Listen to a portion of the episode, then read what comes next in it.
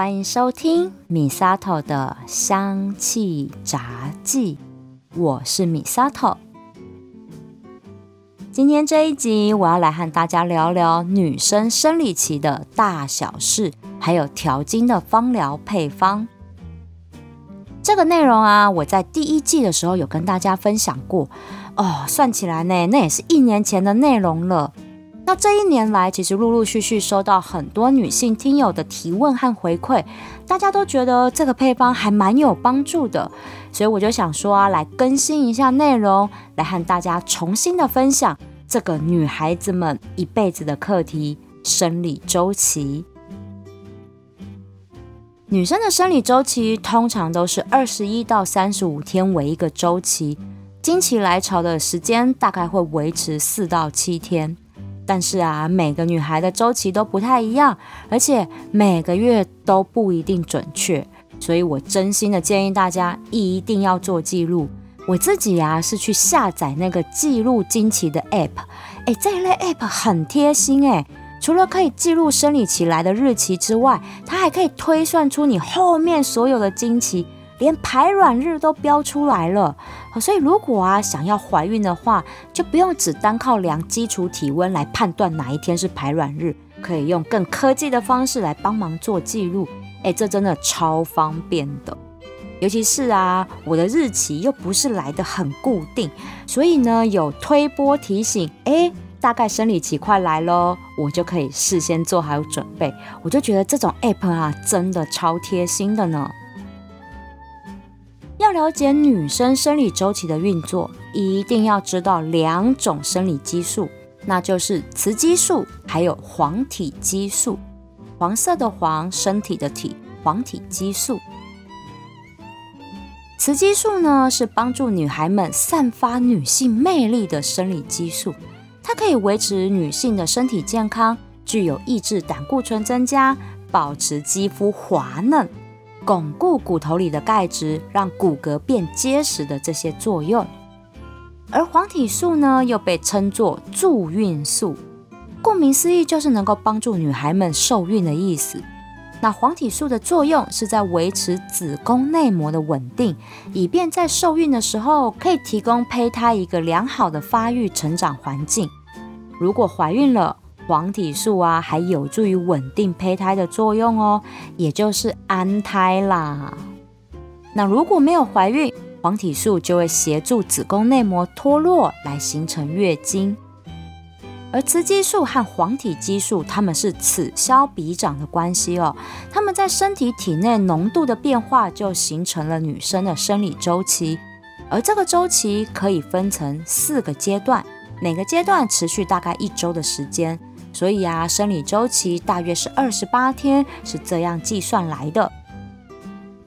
那这四个阶段分别是：第一个是月经来潮期，第二个是滤泡期。第三个是黄体前期，第四个是黄体后期。那它们的周期变化是这样的哦，在滤泡期间呢，雌激素的分泌会增加，使得子宫内膜变厚，那卵巢里面的卵泡就会开始增加。这个时候就是要进入排卵期。那在这排卵期间，卵泡会释放出一颗卵子来。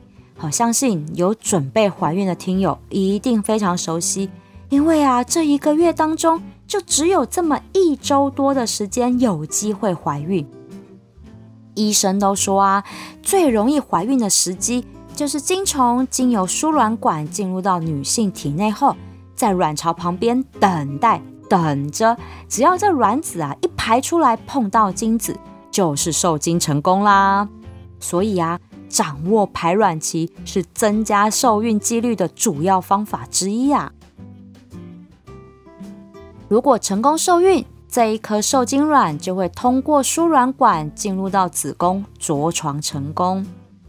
那如果没有受孕，这一颗卵子呢，就会在排卵后的一天被身体吸收，残余的卵泡就会变成了一团的细胞团，就叫做黄体。那原本呢，子宫呢是为了要等待受精卵来着床，所以有进入到妊娠的准备。但是呢，等了两个礼拜的时间都没有受精卵发生的话，这个黄体呢就会开始死亡，然后释放出大量的黄体激素。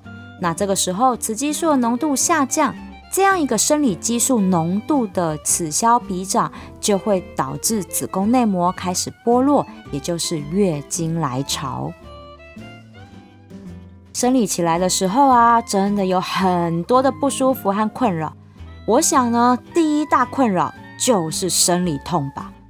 啊，这真的是我从小到大的困扰哎。凭良心讲，我的子宫很健康，而且经期其实都还蛮规律的，顶多啦，有的时候哈会迟到这样子，但是呢，其实都还蛮准的。偏偏呐，就是这个生理痛真的让我很痛苦。我的痛哦，是那一种痛到全身发冷，会蜷曲在床上呻吟的那种痛哦，真的是很烦。那我有去做过详细的检查，医生都跟我说，通通没问题，通通很健康。我就真的不知道为什么。而且啊，我啊，从高中开始我就不喝冰的饮料，连夏天都不喝哦。如果要喝饮料，我都一定去冰。所以我就问医生啊，到底为什么我生理痛会这么痛？那医生怎么说？他们居然都只回答我说：“哦，可能是因为压力大吧。” 拜托，人生在世谁压力不大？生理痛才让我压力大，好不好？吼。然后我跟大家说这个困扰的时候，很多朋友都跟我说：“你要不要考虑生个小孩啊？生个小孩坐月子就可以调理喽。”不要再告诉我这种没有科学根据的调理方式好吗？我才不要为了调生理痛去生一个小孩嘞，这才让我更头痛，好不好？唉，所以啦，我非常的认真祈祷，我下辈子一定要当一只公猫，可以悠闲的过日子之外，还不会有生理期的烦恼。你们说是不是很有道理？那生理期呢？再来的第二大困扰，我相信就是经期混乱这件事情。这个简单的四个字，其实包含了很多状况哦。我一一的来跟大家讲。先说正常的月经期呢，大概就是刚刚分享的四到七天。常见的呢，就以下这六个状况哦。这六个真的有点多，但是真的很常见。首先第一个就是。可能一个月出现两次月经，这个啊就代表着整体的生理周期少于二十天，也就是不到三周的状况哦。那第二个状况呢，就是跟它相反，就是可能两个月或三个月才来一次月经的。那这个代表整体的生理周期呢超过四十天，要将近六周以上的时间才能够走完一个完整的生理周期。哎，像我啊，我有好几个朋友都是三个月才来一次的那一种。以前年轻的时候很羡慕他们呢，这么久才来一次，真好。但是后来结婚后啊，发现想要怀孕哦，那真的就很辛苦。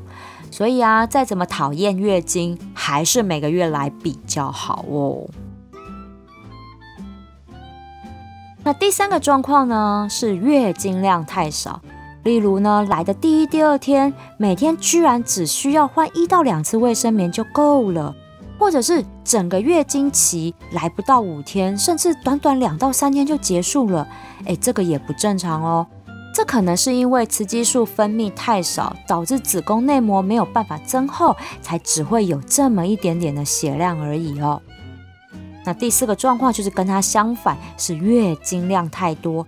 例如啊，第一天的血量多到会贫血，甚至头晕，好，这就是所谓的血崩，哎，这个真的就很危险了。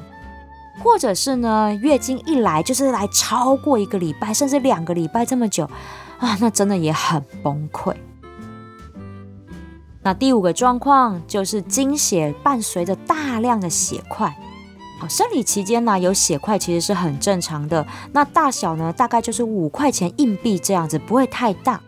那是因为在经期期间，身体会释放出一种抗凝血剂来阻断血液凝结的作用，这样才能够帮助经血顺利的排出。只是有的时候啦，经血量太大了，血块组织来不及溶解，所以才会有血块的产生，被排出体外来这样子。好，所以通常啊，都是在血流量比较多的时候会有血块的发生。但是啊，如果出现很大块的血块，而且是在经期期间内很常出现，每一次来每一次都有，那这就不正常哦，很可能是被感染了，或者是有子宫病变的症状，一定要特别注意哦。那最后一个呢，就是月经来的滴滴答答，甚至整个月都停不了啊。这个呢，是因为内分泌失调的关系，让卵巢没有办法顺利排卵。那没有卵可以着床，就不会有黄体素来保护子宫内膜，那只会让雌激素在体内的浓度一直升高，使得子宫内膜过度增生。结果长得太厚，撑不住就大量崩落，造成出血量过多，或者是生理期时间延长的状况。这个情况啊，在更年期前的女性很常看到，但可别因为是更年期就大意喽。因为啦，这以上这六种经期混乱的状况虽然很常见，但都不正常，真的要赶快去妇科检查一下才行哦。尤其是啊。经血量过多过少，大量血块，还有血滴滴答答流不停的这一种，哎，这真的不能开玩笑的哦。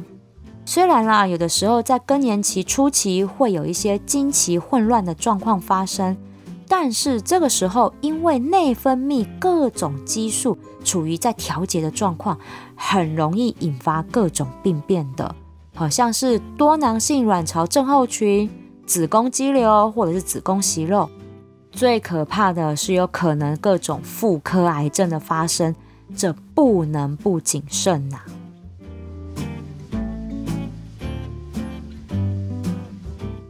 在去年我分享了这一整套调生理期的方式之后，很多听友私讯我遇到了调经时候的一些状况，那我也会回馈，哎，那这个配方我们可以再怎么样做调整哈。那我也会稍稍的跟进一下，调整之后，那使用后有没有一些状况发生等等这样子。那这边啦，我也要跟大家说一声不好意思哦，因为我这个人其实很鸡婆又很啰嗦，我会很想要知道大家在调整配方之后的使用状况，像是身体上面有没有好转啊等等的。但是呢，我家朵儿就会说，哎。你这样哈，真的很挖人隐私呢。你对于让来询问的听友这样很失礼，你不要打破砂锅问到底啦。哦，所以之后我就有视状况，顶多就是跟进问一次而已，因为我还蛮怕造成大家的困扰。不过啦哈，我还是很欢迎哦，大家可以来找我聊天。如果你不嫌弃我话很多的话，所以有方疗上面的问题都不用客气，可以私讯来问我哦。这一套调生理期的方疗配方来源呢，是从一本书来的，叫做《零基础学汉方方疗》。诶，这本书啊，是我非常常用的工具书，很值得大家收藏的哦。那这个配方原本在书里面是用在肌肤调理上，那我后来把它用在调生理期，发现效果很不错。这套配方是根据生理周期的四个阶段调配出四支按摩下腹部的精油配方，每个配方用一周就跟着生理周期循环来做使用。那我会先跟大家仔细讲配方，最后再讲调配的比例和按摩的方式。第一支配方呢，用在月经来的时候，因为这个时候子宫内膜剥落，要更新成新的受孕的环境。那这个时候，雌激素会慢慢上升，黄体激素会下降，体温也会比较低，那让新陈代谢变慢了，身体也比较容易水肿。而且这个时候啊，也因为子宫在收缩，所以会有产生经痛的感觉。这个时候，当然就是要用到甜马玉兰加真正薰衣草这一组止痛神之组合啦。他们对付神经痛吼，真的很有效。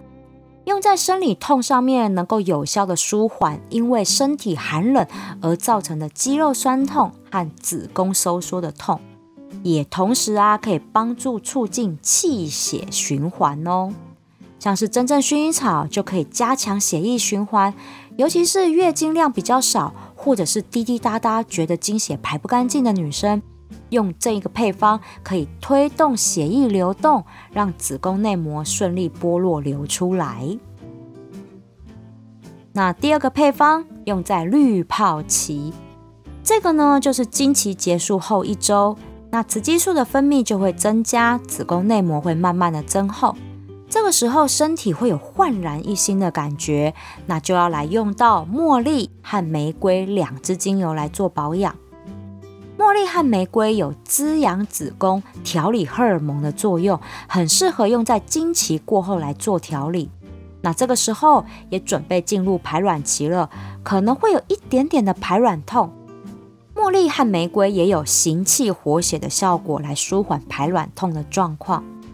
那当然啦，这两枝花也都是有催情的效果，在这个进入排卵的黄金受孕期，还可以让爱情升温哦。第三个配方用在黄体前期，这个时候呢是排卵后一周了，身体和心理的状况都很不错，但是黄体激素的分泌逐渐增加，这个时候可以使用天竺葵加上花梨木来平衡荷尔蒙的分泌，在这一周呢先做好保养，下一周就比较不会出现经前症候群的不舒服喽。第四个配方用在黄体后期，这个时候呢，就是月经来的前一周啊，这个时间点哈，真的不管做什么都觉得很烦很阿杂，很容易出现金钱症候群的状况。哎，可不要小看金钱症候群哦。根据苹果公司他们统计啊，自己手机上的那个健康追踪 APP 呀，一万名的女性中。有超过六千位出现程度不一的金钱症候群状况呢。这个状况的成因有很多，其中一种就是因为雌激素和黄体素分泌失衡，导致身体和心灵都出现了状况。身体上很可能出现头痛、下腹部隐隐作痛和反胃的现象。哦，讲到这个。我以前呢，到了这个时间点哈，真的很崩溃，因为我以前有胃食道逆流嘛，然后到了这个时间点哈，反胃更严重，严重到人家以为我害喜，你知道吗？哈，真的没夸张，超不舒服的。后来呢，有朋友才跟我分享，哎，你这状况哈，可能是金钱症候群的关系，我才恍然大悟。那现在啦，胃食道逆流好了。但是呢，到了这个黄体后期哈，也就是月经来的前一周这个时间点，我的胃还是会觉得有一点不舒服，是没有要到反胃这么严重，但是就是有一种胃周周哈，这个我要怎么形容？就是有一点像害喜那样，闻到饭菜味会觉得有点油腻感、不舒服的那种感觉，这个就是我自己的金钱症候群的状况。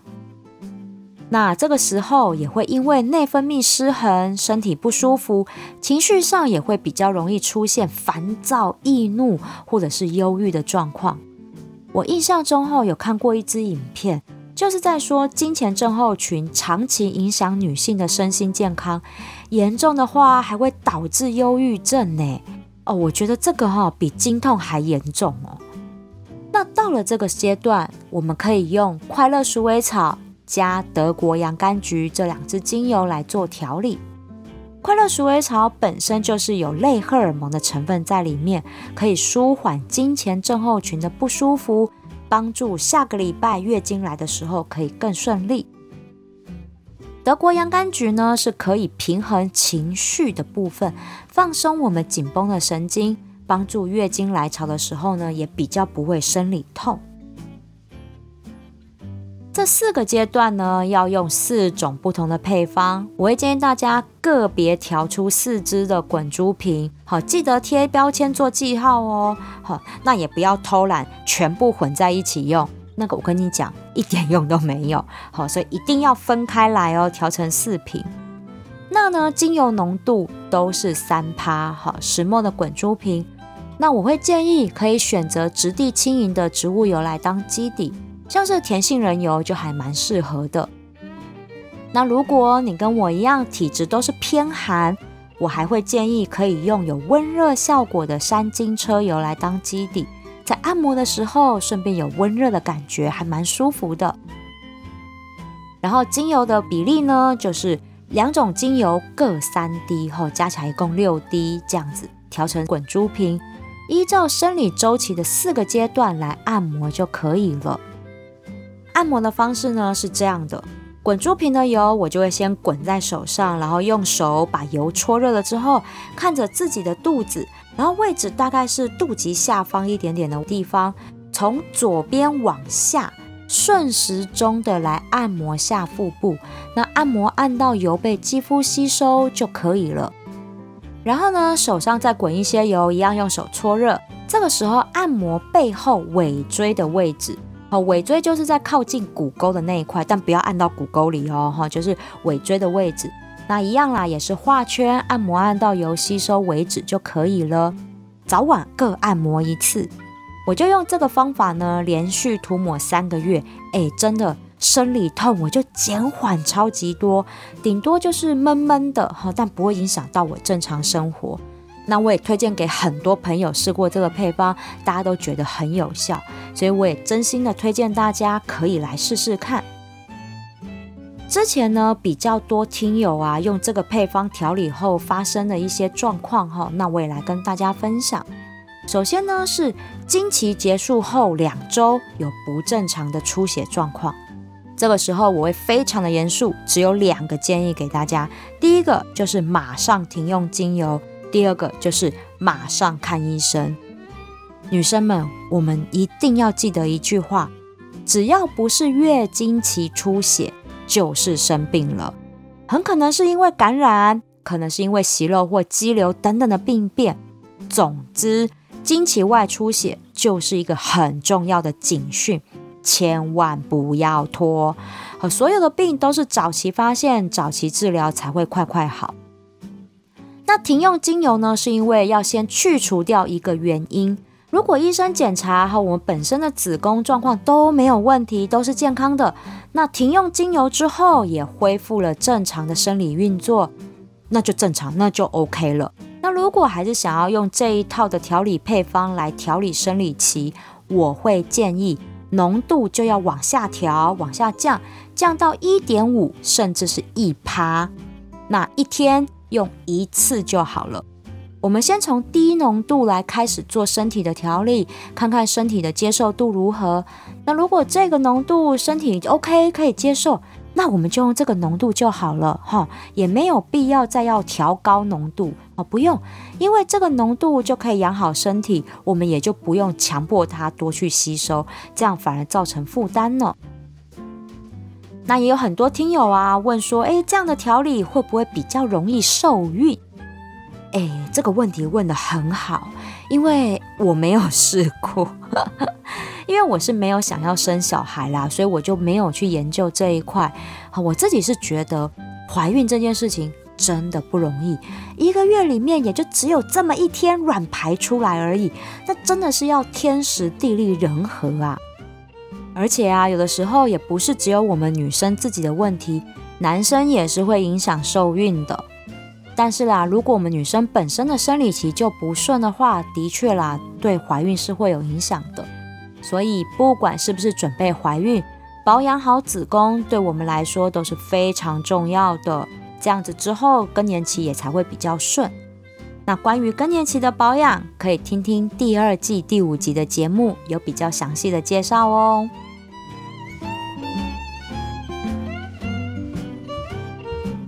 在调理生理机能上，只能循序渐进，不可能一步登天的。我懂啦，哈，人真的会偷懒，调理生理期哈，真的是需要持之以恒才行。像我啊，我一到冬天哈，就会因为天气冷就懒得擦，中断保养，然后一季之后呢，又会出现生理痛，然后就这样子啊，三天捕鱼两天晒网哦，这样真的很母汤哦，不可以学我。那呢，我们就要把它当做是日常保养，天天进行。这个时候，如果你同时之间还有其他的日常调理配方也在一起使用，像是心血管保养等等的，哎，可不要一口气在同个时间全部往身上擦哦。我会建议这个时候我们就要分开早晚做不同的保养，或者是这两个保养之间要间隔三五个小时再来使用，才不会增加肝肾运作的负担哦。生理期啊，真的跟着女生很久很久诶。根据统计哦，女生一辈子有六年又九个月的时间是生理期耶。哦，看到这数字，我真的头都晕了，更让我下定决心哈，我下辈子一定要当一只公猫。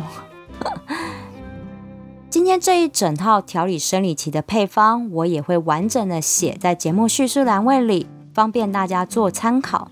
今天的节目，欢迎分享给身边备受生理期不顺折腾的女性朋友，让我们大家一起认真保养子宫，生理期顺顺的，人生也就顺顺的哦。喜欢我的节目，请追踪订阅，回馈五星评价，给我一个鼓励吧。如果想要赞助我一份咸酥鸡，支持我继续做节目，我希望你可以把这笔钱留下来，到我的芳疗品牌相知相惜逛逛，把健康带回家。米萨头的香气杂技，我们下次聊喽。